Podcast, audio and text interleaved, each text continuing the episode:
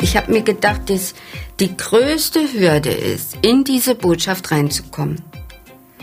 Wenn ich das geschafft habe, bin ich sicher. Da kann mir nichts mehr passieren. Ich habe eigentlich äh, mit dem Ausgang unseres Besuchs in der dänischen Botschaft hatten wir alle nicht gerechnet. Und ich hatte panische Angst. Richtig panische Angst.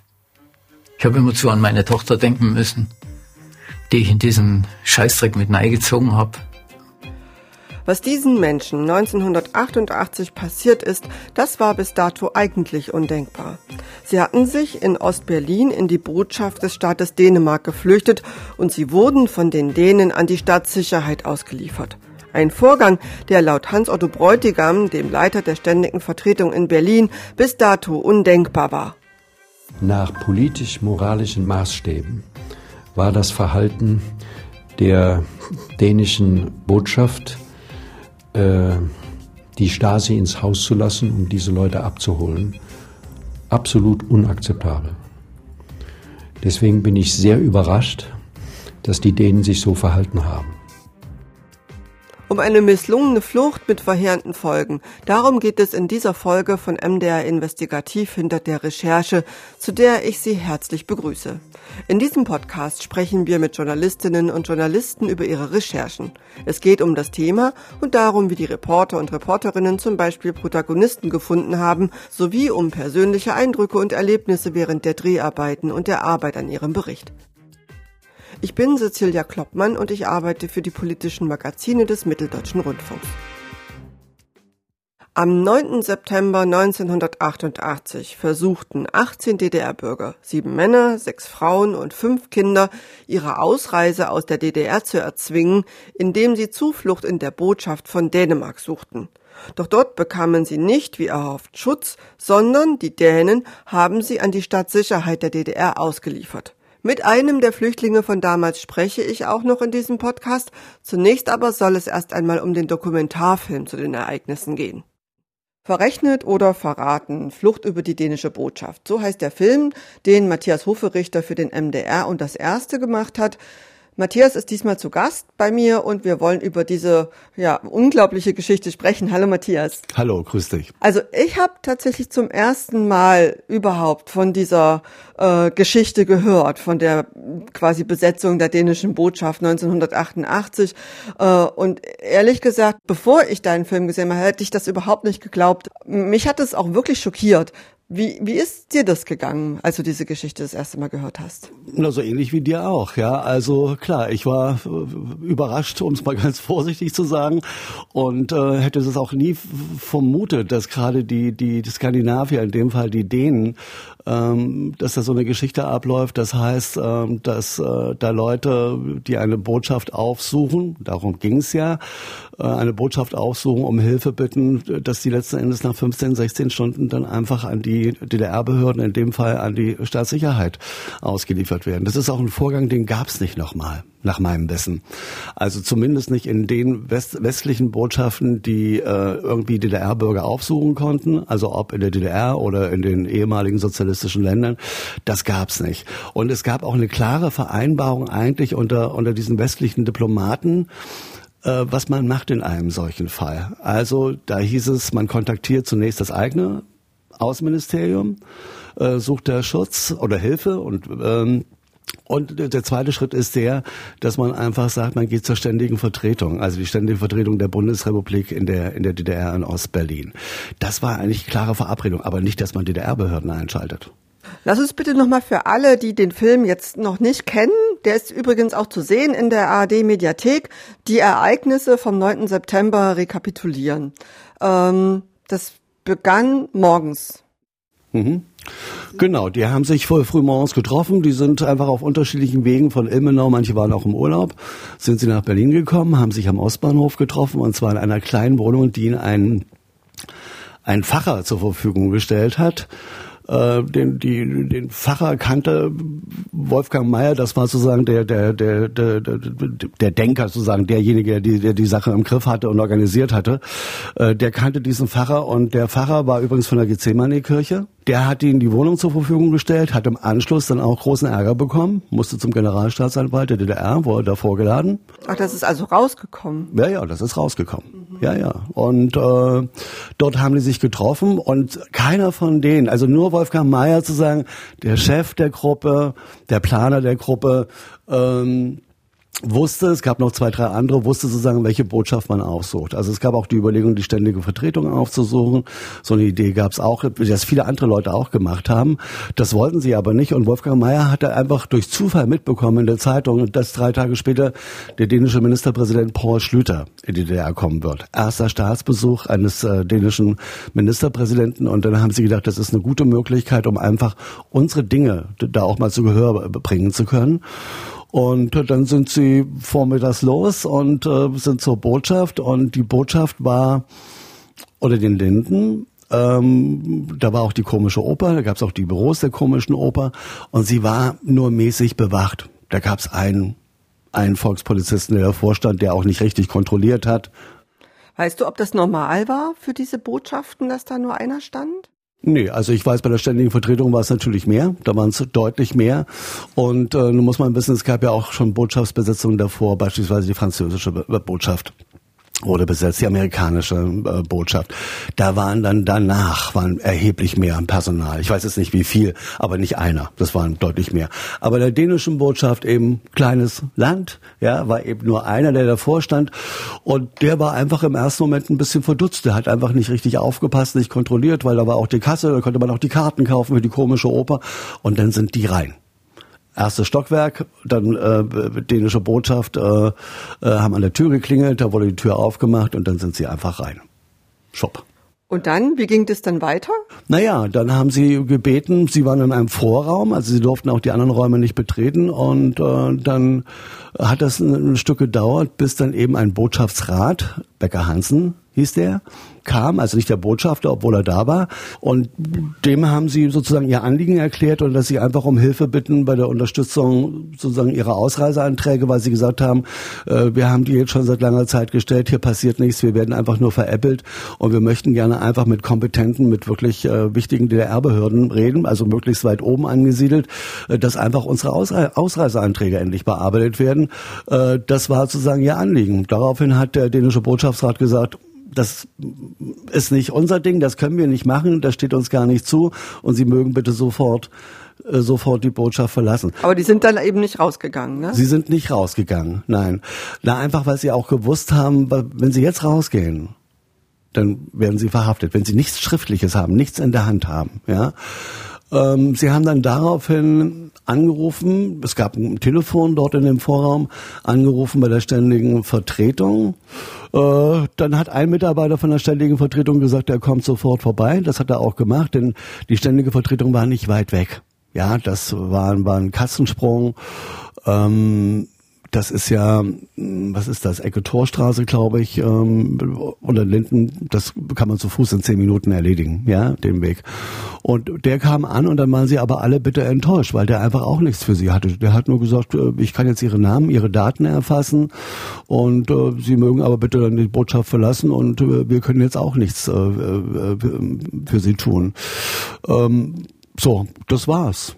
Also mehr ist da nicht passiert die haben natürlich einfach auch irgendwie Hoffnung gehabt, dass da irgendwie ein Stück Hilfe kommen kann. Das, das war das. Und daraufhin ist dann erstmal das Telefon abgestellt worden.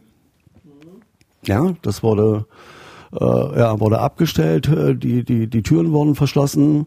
Die konnten den Raum nicht mehr groß verlassen. Es gab noch eine Toilette, wo sie hingehen konnten und einen Wasserhahn, den sie nutzen konnten. Es gab nichts zu essen und nichts zu trinken über viele Stunden hinweg. Man darf noch mal, noch mal dran erinnern, auch dass da Kinder dabei waren. Deswegen, ja. ich finde das schon auch wirklich ja. einen sehr erstaunlichen Umgang mit Leuten, die Zuflucht suchen. Ja, also vor allem, wenn man sich auch überlegt, da, ich weiß nicht, ob wir noch später dazu kommen, aber ich kann es auch jetzt gleich erzählen, wenn man sich überlegt, schräg gegenüber der dänischen Botschaft befand sich damals die britische Botschaft. Und da ist wenige Wochen zuvor kam es da auch zu einer Botschaftsbesetzung und das ging völlig anders aus. Ja, es waren übrigens auch Thüringer, die dort, es waren auch Thüringer, äh, die dort die Botschaft aufsuchten, auch mit kleinen Kindern. Es gab auch noch irgendwelche Hunde, die mit dabei waren.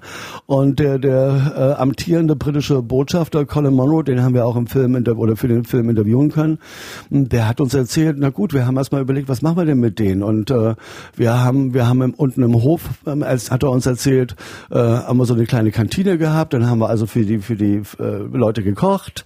Ja, wir haben Schlafsäcke gekauft, die waren also drei Tage, glaube ich, insgesamt dort in der britischen Botschaft, dann ist er zur ständigen Vertretung und dann wurde geregelt, dass die Leute, die haben die Botschaft verlassen und durften dann aber wenig später ausreisen. So ist es bei denen ausgegangen. Und man muss auch noch wissen, dass die britische Botschaft sehr engmaschig verfolgt hat, nachdem die aus der Botschaft raus war, was ist denn aus denen geworden? Werden die vielleicht, sind die möglicherweise doch verhaftet worden oder nicht? Äh, da haben die sehr genau geguckt und, und wirklich bis zu dem Zeitpunkt, als dann diese Gruppe das Land verlassen konnte. Anders als bei den Dänen. Mhm. Ja, als sie dann später verhaftet worden sind, ähm, die Dänen haben sich überhaupt nicht dafür interessiert, ja, die ersten Tage. Es hat null, nicht? Es, es gab dann auch im Nachhinein auch keine Kontakte. Die haben auch, nachdem die dann freigelassen worden sind, nach vier Wochen, äh, gab es da keinerlei Interesse seitens der Dänen, um mal zu gucken, was ist denn aus den Ilmenauern geworden. Lass uns noch mal bei dem Tag bleiben. Wir sind die ganze Zeit in diesem, in diesem Vorraum, die bekommen nichts nichts zu essen, quasi nichts zu trinken, außer, glaube ich, so irgendwann mal ein paar Becher, damit sie überhaupt aus dem Wasserhahn was trinken können.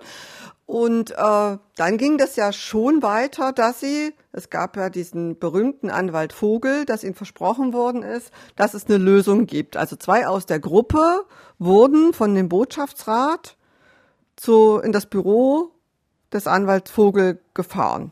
Genau, das war in Lichtenberg. Äh, davor oder dazu muss man noch sagen, äh, vorher gab es immer mündliche Vereinbarungen. Also man sagte ihnen zu, ihr könnt jetzt mit, mit, den, mit den Dienststellen des Kreises reden, äh, dann mit den Dienststellen des Bezirks, aber sozusagen nichts Handfestes, also nichts, was wirklich, äh, wo, wo die, wo die Ilmenauer sagen konnten, damit können wir was anfangen und jetzt geht's voran und es passiert ja etwas. Und dann kam es eben ganz überraschend, äh, dass es ein Treffen geben sollte eben mit dem, mit dem ähm, berühmt-berüchtigten Wolfgang Vogel. Sie fuhren dann in die Kanzlei.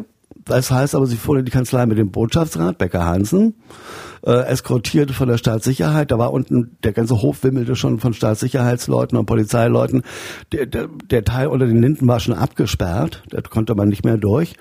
Und dann sind sie dahin abends um 21, 22 Uhr und letzten Endes ging dieses Treffen aus wie, wie, wie, wie Hornberger Schießen. Also es war nicht Vogel da, sondern es war einer seiner Mitarbeiter da und der hat gesagt, okay, ähm, wenn sie eben bis 23 Uhr die Botschaft verlassen würden, dann könnten wir einfach schauen, dass gleich am nächsten Montag die Gespräche beginnen können, wieder auf Bezirksebene.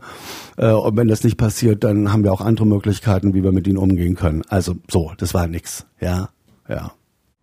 Dann sind sie ja wieder zurück in die Botschaft. Genau. Und äh, hatten dann irgendwann auch vermutlich gemerkt, okay, wir kommen jetzt hier nicht weiter äh, und haben auch gesagt, sie verlassen die Botschaft. Wieder. Ja, das war dann nachts, also nach mehr als 12, 13 Stunden haben sie sich dann entschlossen, haben angeboten, dass sie die Botschaft verlassen würden.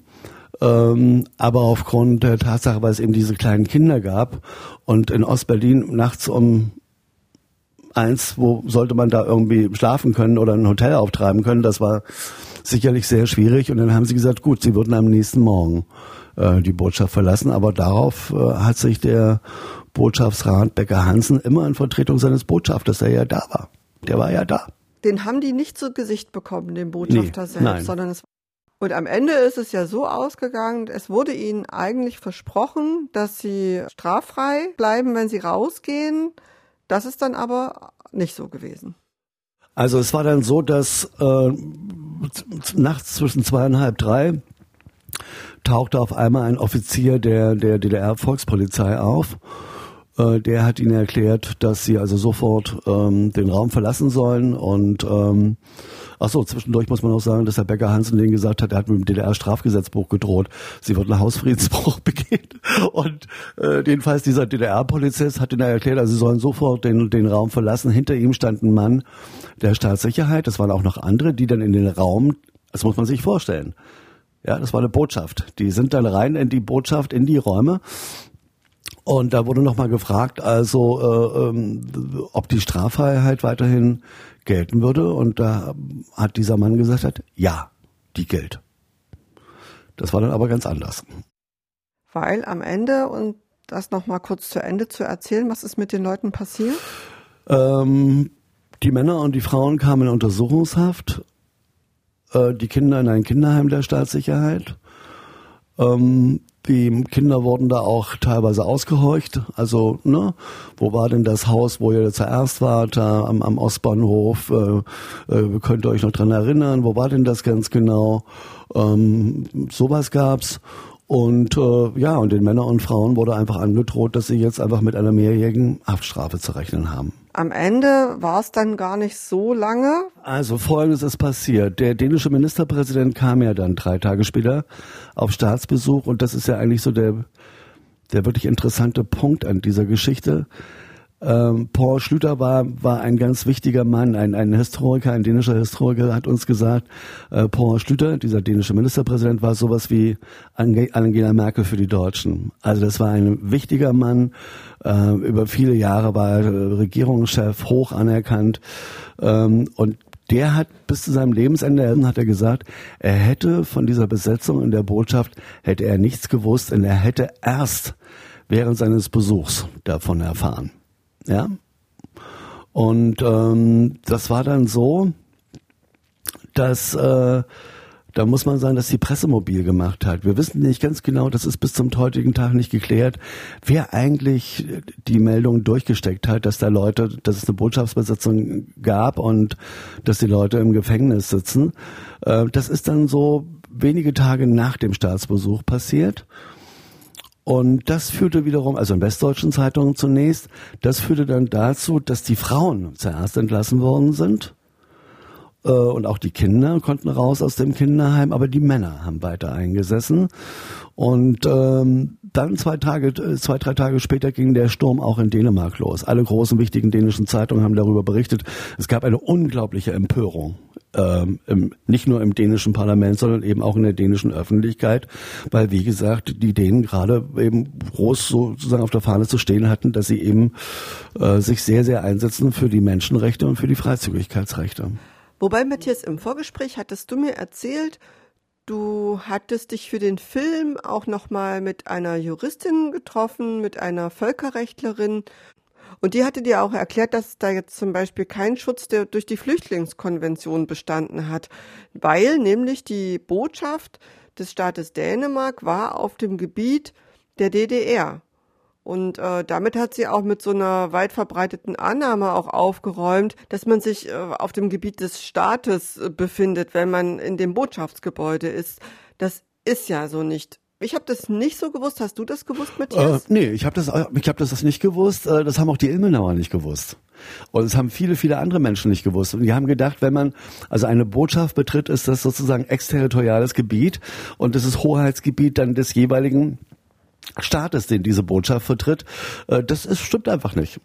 Das ist einfach nicht so. Aber es gibt, es gab und gibt international die Vereinbarung, dass zum Beispiel ähm, meinetwegen jetzt Ordnungskräfte, ja, oder Sicherheitskräfte eines Landes niemals die Botschaft äh, niemals eine Botschaft betreten. Das war sozusagen Usus. Das war eine, war eine klare Verabredung, obwohl es ihnen rein rechtlich gesehen hätten sie das machen dürfen. Aber sowas tut man nicht. Ja, und wenn ich noch was sagen darf, was auch hochinteressant ist in den, in den vielen Dokumenten, die ich einsehen konnte, also im, im politischen Archiv des Auswärtigen Amts, das umfasst ja die Akten des Auswärtigen Amts der Bundesrepublik, aber auch die des DDR-Außenministeriums und auch im Bundesarchiv in Koblenz. Was hochinteressant ist, ist das, dass selbst die DDR, das DDR-Außenministerium, hat die Dänen davor gewahrt und hat gesagt, das ist keine schlaue Idee, das ist keine gute Idee, wenn ihr, wenn ihr uns bittet, sozusagen mit DDR-Leuten, mit, DDR, mit Polizei oder Stasi-Leuten die Botschaft zu betreten. Die wollten das nicht. Die wollten das nicht. Die, die haben gesagt, das, das machen wir nicht und die haben versucht, den Dänen das auszureden. Aber die Dänen haben darauf bestanden, um endlich das Problem zu lösen. Nicht in drei Tagen kommt der dänische Ministerpräsident ins Land. Die wollten die Leute da raus haben. Das ist, ja, das ist wirklich ein Unding. Das ist, kann man wirklich in den Akten finden. Ja. Okay, also die sind dann äh, in dieser Nacht vom 9. auf den 10. September sind die abgeholt worden von der Stadtsicherheit. Äh, das heißt, sie waren aus der dänischen Botschaft raus. Äh, wie ging es denn dann auf dänischer Seite weiter? Für die war der Fall dann irgendwie erledigt? Richtig, für die war der Fall erledigt. Aber man darf ja nicht vergessen, äh, als es dann in der Presse war, als es im öffentlichen Raum war, zuerst in der Bundesrepublik, dann in Dänemark, da ging auf einmal die Diplomatie in Gang ja, und äh, Diplomatie los. Äh, also was man in den Akten findet, das ist hochinteressant. Wer hat da mit wem geredet? Also beispielsweise auch ähm, der, der, der, der dänische Ministerpräsident Paul Schlüter, der sucht Kontakt zu ostdeutschen Diplomaten. Er spricht auf einmal dann davon, naja, es ist ein bisschen hier die zu freie Presse in meinem Land. Das muss man sich mal überlegen. Ähm, und äh, der dänische Außenminister Uffe Ellemann Jensen äh, der spricht auch mit DDR-Diplomaten und sagt, na ja, könnt ihr nicht mal schauen, dass wir irgendwie die Sache geregelt bekommen. Es ist gleichzeitig auf der bundesdeutschen Seite. Es gibt eine große Empörung. Es gab da einen Staatssekretär, Jürgen, Jürgen Suthoff, der war also im Ministerium die, der, derjenige, der für, für Hans-Dietrich Genscher, der eigentliche Außenminister, viele Sachen geregelt hat, weil Genscher war zu der Zeit, zu dem Zeitpunkt ähm, oft krank. Und der war auch derjenige, der sich damals dahinter geklemmt hat. Ähm, der war oft auch äh, eben in Vertretung von Genscher mit äh, bei den Kabinettsrunden mit dabei und ähm, äh, dann wurde eben Kohl auch informiert und selbst Helmut Kohl, damals Bundeskanzler, sagte, okay, er wird schauen, dass er mit Paul Schlüter, also ne, dem dänischen Kollegen, einfach äh, mal sprechen wird und dass man die Dinge regelt. Und äh, so, das hat einfach solche Kreise gezogen, bis hin zur UNO-Versammlung, wo einfach am Rande äh, ostdeutsche Diplomaten und äh, westdeutsche Diplomaten und dänische Diplomaten miteinander im Gespräch waren, um einfach irgendwie zu schauen, wie kann man den Fall lösen. Matthias, lass uns doch mal über die Leute reden, die damals in der dänischen Botschaft in Ostberlin saßen und gehofft haben, dass ihre Ausreiseanträge jetzt äh, schneller oder überhaupt erstmal bearbeitet werden. Ich habe noch mal ein paar Töne rausgesucht von den Flüchtlingen von damals, mit denen du gesprochen hast. Na, wir hatten auch noch eine, eine Bittschrift an die äh, dänische Königin geschrieben. Die wollte er dann gar nicht so richtig nehmen. Ne? Und äh, der Bäcker Hansen, der wurde äh, zunehmend nervös und wurde auch rapiater in seinem Auftritt.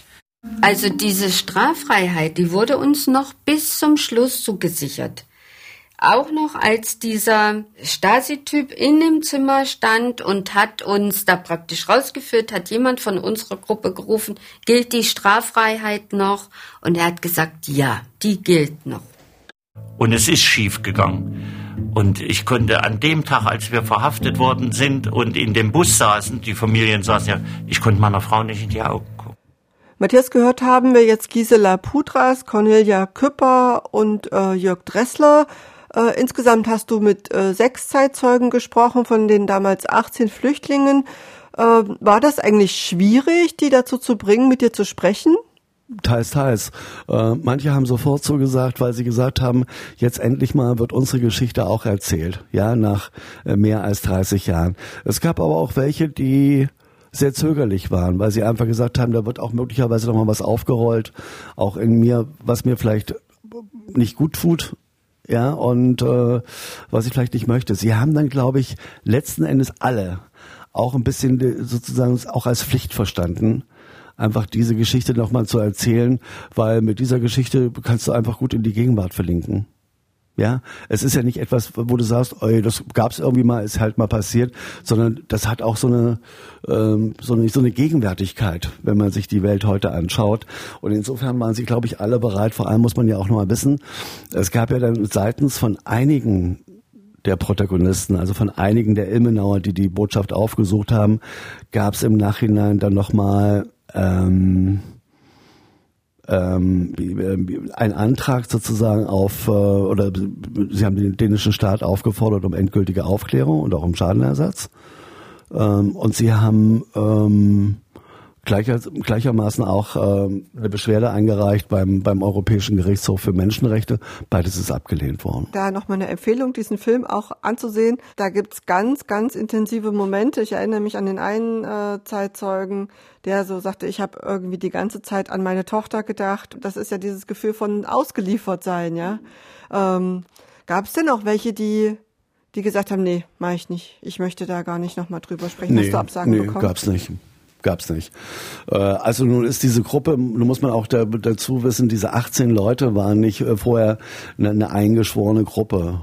Da gab's freundschaftliche Beziehungen von einigen untereinander, aber manche zum auch ganz lose, die kamen einfach mit, mit dazu. Es war ja auch so, dass teilweise ähm, ähm, Jörg Tresser zum Beispiel, der hat einen Tag vorher, äh, der einen Tag vorher ist er gefragt worden von einem Freund, also von Uwe Küpper, ob er nicht mitkommen möchte. Der hatte mit dieser ganzen Gruppe nichts zu tun gehabt. Ja, also insofern sind die eben auch heute in aller Winde verstreut und ein paar von denen haben eben auch noch untereinander äh, Kontakt und so haben wir so haben wir natürlich auch ein Stück äh, irgendwie recherchieren können. Was ich noch interessant fand, war, ähm, sie sind also dann im Oktober freigelassen worden, die Männer, ne, die Kinder waren schon frei und die Frauen auch.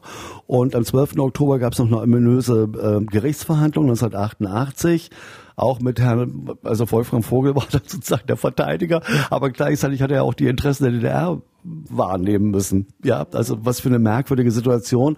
Und es kam eben aufgrund auch dieses Drucks, von dem ich vorhin erzählt habe, die Diplomaten, in, der Bundeskanzler, der Ministerpräsident, der dänische, ähm, kam es auf einmal ganz plötzlich zu einer, zu einer, zu einer wie heißt das, äh, also die sind freigesprochen worden, haben eine Bewährungsstrafe erhalten und wurden dann am gleichen Tag von Stasi-Leuten getrennt, jeder einzeln getrennt, extra sozusagen nach, nach Ilmenau gefahren.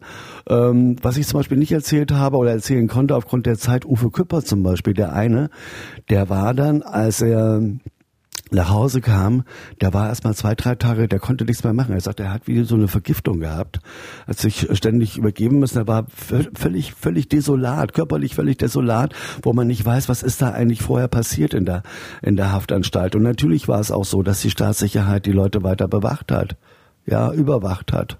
Ja, äh, Akko Hoffmann hat mir auch erzählt, einer, einem ist es auch mal passiert, dass er verprügelt worden ist von Stasi-Leuten schon davor, vor der Besetzung. Und äh, sie sind dann alle im Frühjahr so im März war das äh, 1989 dann ausgereist. Aber man muss eben auch sagen, die war, galten ja im Westen zunächst ja auch als vorbestraft. Das heißt, die haben erstmal eine Zeit lang zu tun gehabt, um überhaupt, ich glaube, bei Arco, äh, äh, Arco Randy Hoffmann, ich glaube, ein halbes, dreiviertel Jahr hat das gedauert zu sein, bis die erstmal rehabilitiert waren. Ja. ja die waren, die waren sozusagen, der, der, die galten als vorbestraft. Also es war nicht so einfach, wir kommen da an und dann mit der Arbeit und dann geht das sofort los. Nee, also solche Probleme gab es auch.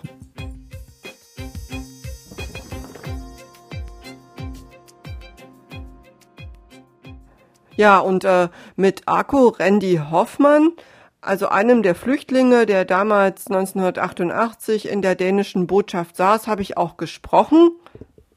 Den habe ich jetzt am Telefon. Ich grüße Sie, Herr Hoffmann. Hallo. Herr Hoffmann, Sie waren damals, wenn ich richtig gerechnet habe, 24 Jahre alt.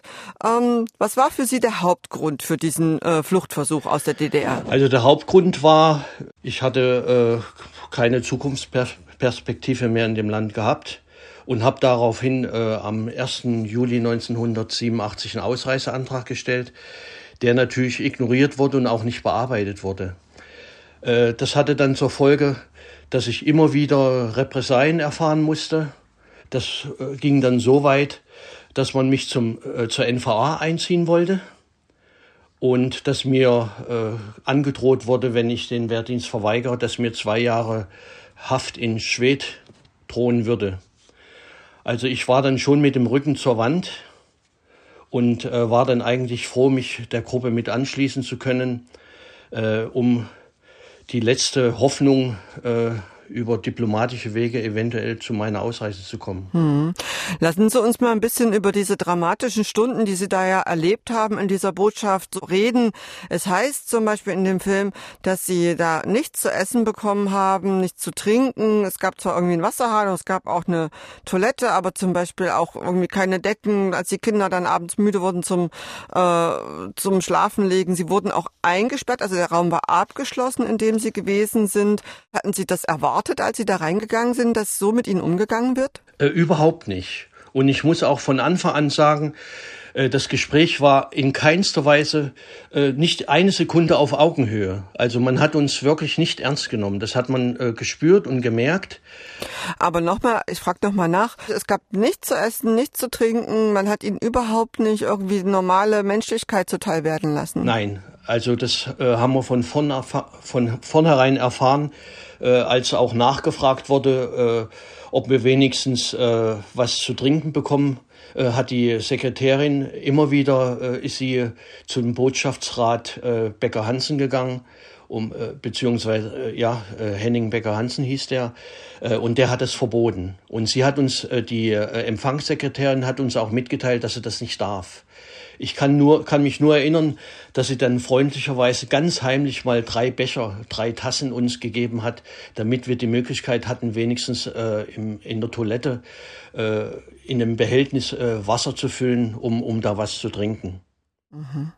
Die große Frage war ja über viele Jahre, wer jetzt eigentlich letztendlich verantwortlich war für, für ihre Situation und für die Auslieferung dann auch an die Stadtsicherheit. Und ähm, eigentlich erst Jahrzehnte später gibt es jetzt den durchaus begründeten Verdacht, dass es, dass es wohl auch der damalige dänische Ministerpräsident Paul Schlüter selbst gewesen sein könnte, der nämlich damals auf Staatsbesuch war bei Erich Honecker.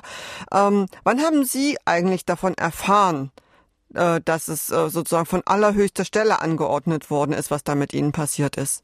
Also ich habe es eigentlich erfahren, äh, als ich äh, in Verbindung mit dem Herrn Jesper Holm, das ist ein Journalist und Dokumentarfilmer. Äh, der hatte mich dann äh, äh, kontaktiert per Mail und hat mir dann mitgeteilt, dass die Witwe des Botschafters Erik Rockmeier auf ihn zugekommen ist und ihn brisante Unterlagen übergeben hätte, ob ich bereit wäre, an einem Film, den er machen möchte, mitzuwirken. Ich war ziemlich aufgewühlt. Ich selber oder wir selber haben uns äh, persönlich gefreut, dass es nun endlich mal äh, jemand gab, der sich dafür interessiert hat. Ja, also wir waren ja überall und haben überall versucht, äh, dass das darüber berichtet wurde, aber man hat uns ja nicht geglaubt, dass äh, nicht äh, wir die Täter waren, beziehungsweise Kriminelle, sondern dass wir eigentlich Opfer dieser ganzen Geschichte sind. Haben Sie sich so gefühlt, als würden Sie kriminalisiert durch diese Zuflucht, die Sie da gesucht haben in der dänischen Botschaft? Ja, auf jeden Fall. Also äh, natürlich nicht in dem Moment, wo wir drinne waren, aber spätestens nachdem wir von diesen Behörden, nachdem der Herr Becker Henning Hansen gesagt hat, ab jetzt gelten die DDR-Gesetze und äh, sie werden hier rausgeholt oder äh, sie müssen gehen. Äh, ab da habe ich schon gemerkt, äh, aha, man versucht uns jetzt zu kriminalisieren.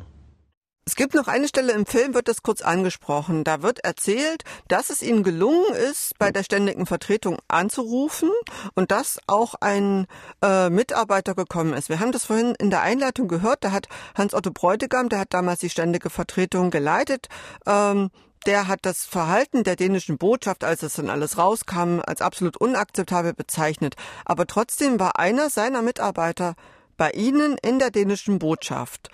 Äh, und was haben die eigentlich dann gemacht?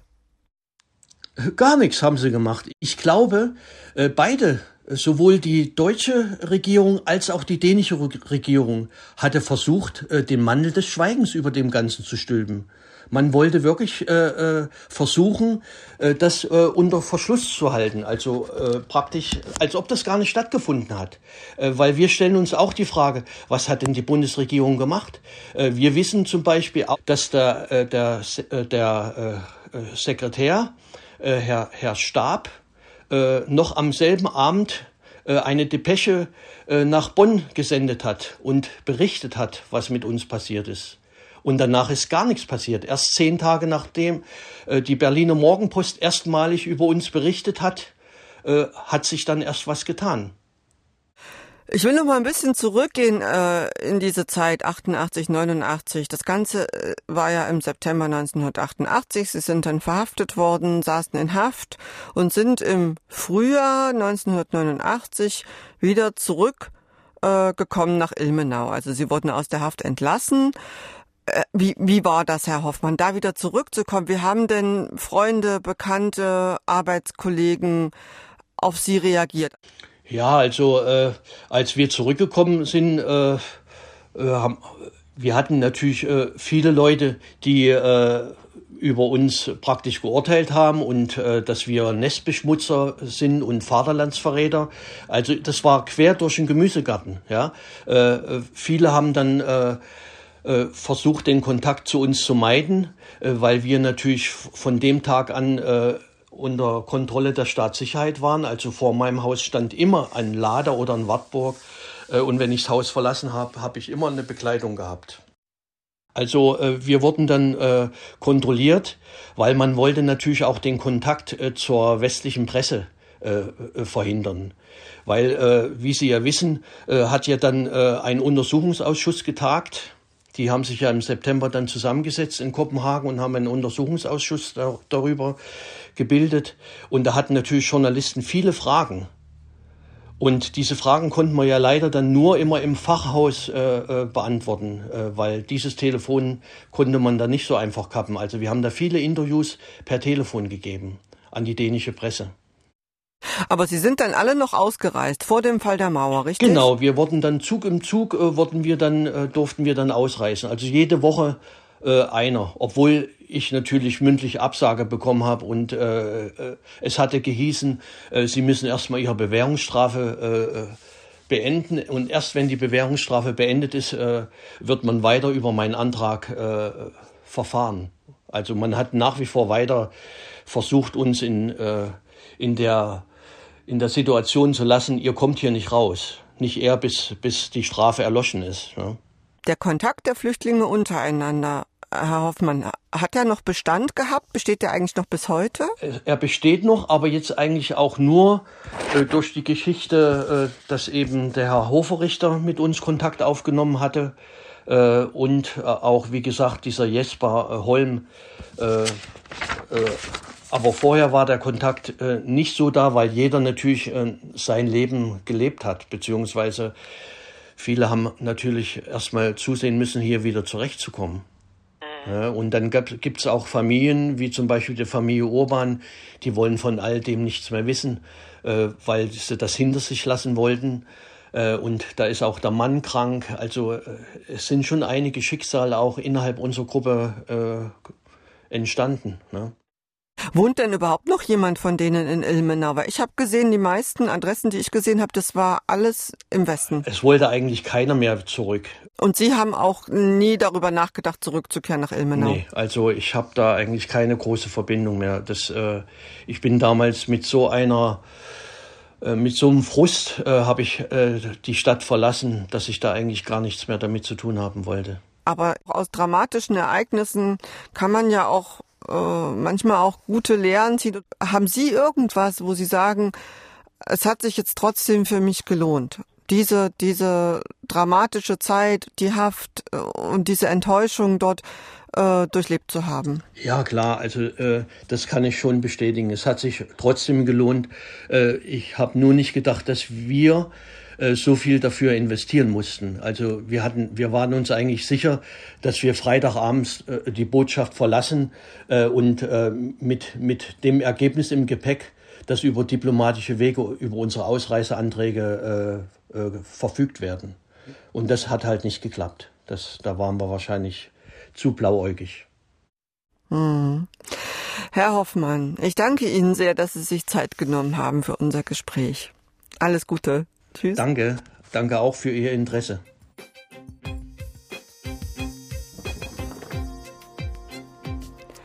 Von Arco Randy Hoffmann wieder zurück zu Matthias Hoferichter.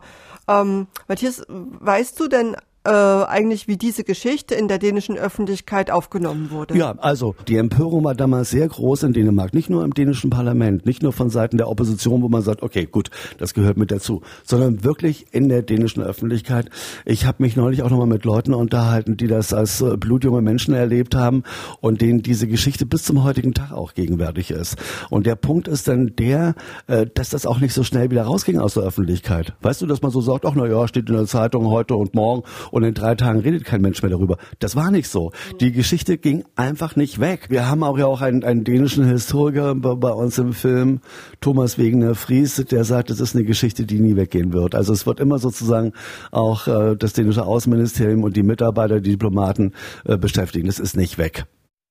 Man hat in Dänemark nie dieser Geschichte richtig aufarbeitet. Und deshalb kommt diese Geschichte auch wieder und wieder und wieder zurück. Es ist gewissermaßen der Erbschuld ähm, des dänischen Außenministeriums. Es wird quasi von Generation zu Generation von, von Diplomaten und Ministern weitergereicht. Nach wie vor ist ja die große Frage, wer letztendlich dafür verantwortlich ist. Wir hatten es schon mal angesprochen, es gibt, gab dort einen Botschafter, der hieß Henning Krohmeier. Es gab diesen Botschaftsrat, mit dem die Flüchtlinge immer zu tun hatten. Der hieß Becker Hansen. Ähm, und die Geschichte ist ja schon auch nie so richtig zu den Akten gelegt worden, weil es sind ja nochmal, wie viele Jahre später waren es dann? 20, 25 Jahre später nochmal äh, Akten auch geöffnet worden, sowohl auf deutscher Seite als auch auf dänischer Seite. Noch ein bisschen später. Also 28 Jahre später. 28. Ja, nun war folgendes. Also auch auf dänischer Seite äh, war es so, dass es immer Leute gab, auch in den Jahren danach, die immer auch an dem Fall mal dran waren, untersucht haben. Ich habe einen Bekannten, mittlerweile ist er ein Freund von mir geworden, der heißt Michael Kuttner, ein dänischer Journalist, der übrigens als ganz blutjunger Mensch, als blutjunger Journalist war der mit auf Reise von Paul Schlüter hier in der DDR, war er mit dabei. Der hat, der hat das wirklich von Anfang an begleitet. Aber hat er das damals mitbekommen, diese Geschichte, als er dabei war? Nee, das nicht. Das hat er eben später mitbekommen. Aber er hat die ganzen Jahre, ist er immer an dieser Geschichte dran geblieben. Und es war in Dänemark, wo über lange, lange Zeit sehr, sehr schwierig, an die Akten ranzukommen. Es hieß zunächst immer, dass wir, wir müssen die, die Interessen Dritter schützen wer immer das sein mag. Und der entscheidende Weg führt eigentlich über dieses politische Archiv des Auswärtigen Amts. Und da sind die Akten seit 2016 eben zugänglich.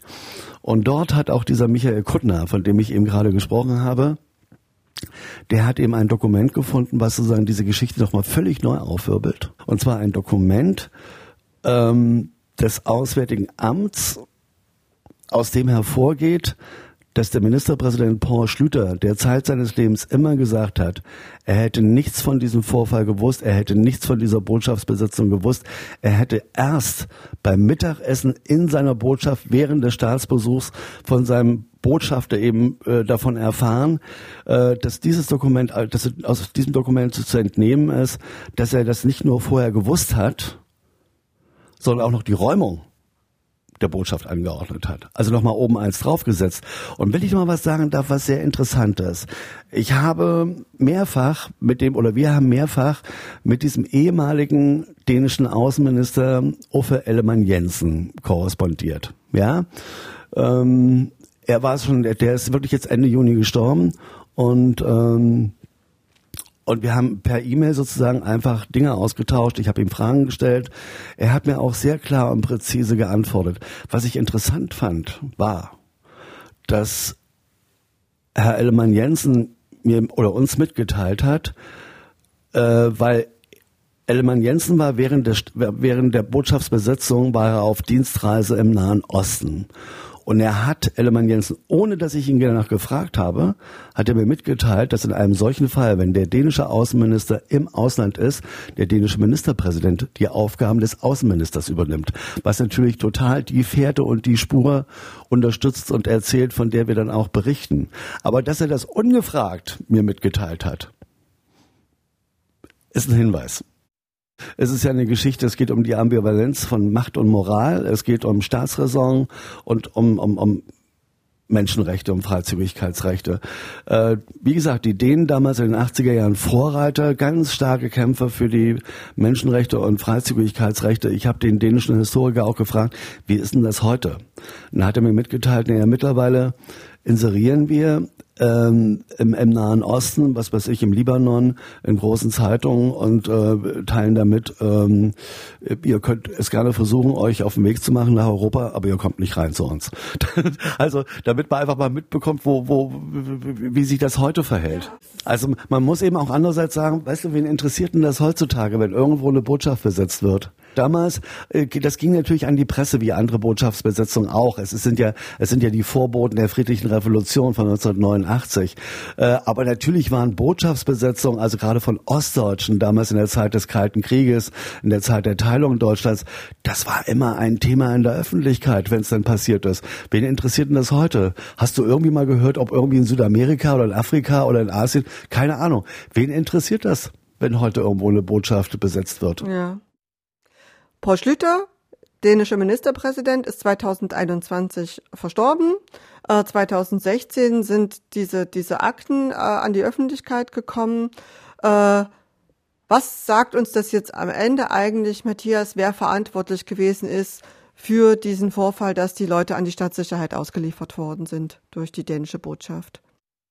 Es bleibt letzten Endes offen. Wir haben einfach, das ist so ein Stück Sorg, also klar, das ist Sorgfaltspflicht.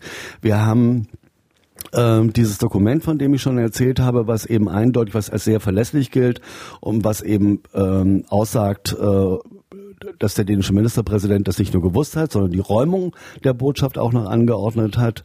Ähm, es gibt das klare Nein von Paul Schlüter dazu.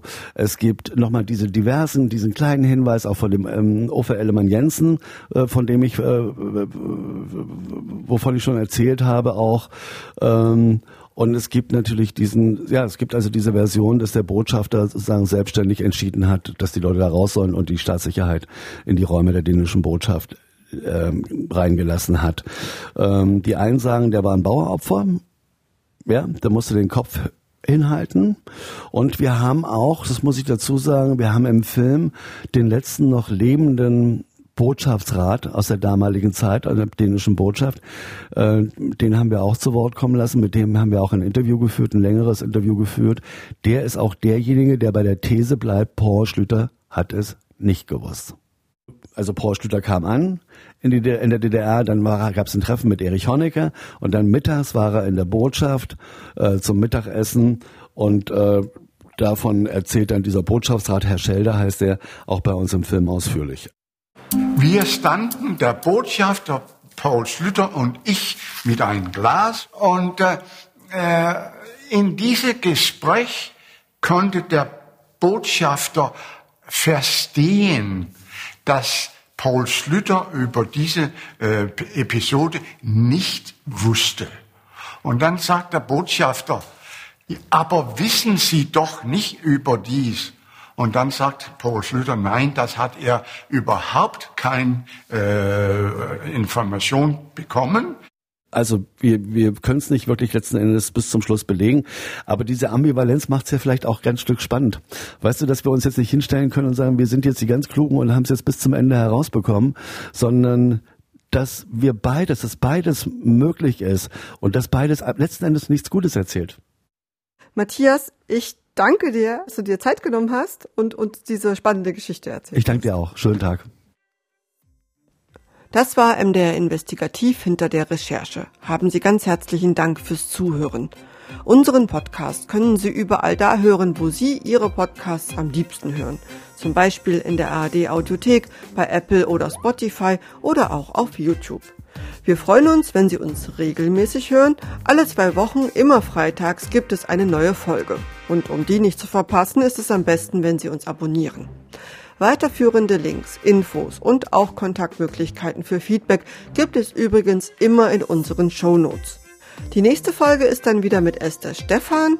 Wir hören uns, so Sie mögen, in vier Wochen wieder. Bis dahin, machen Sie es gut.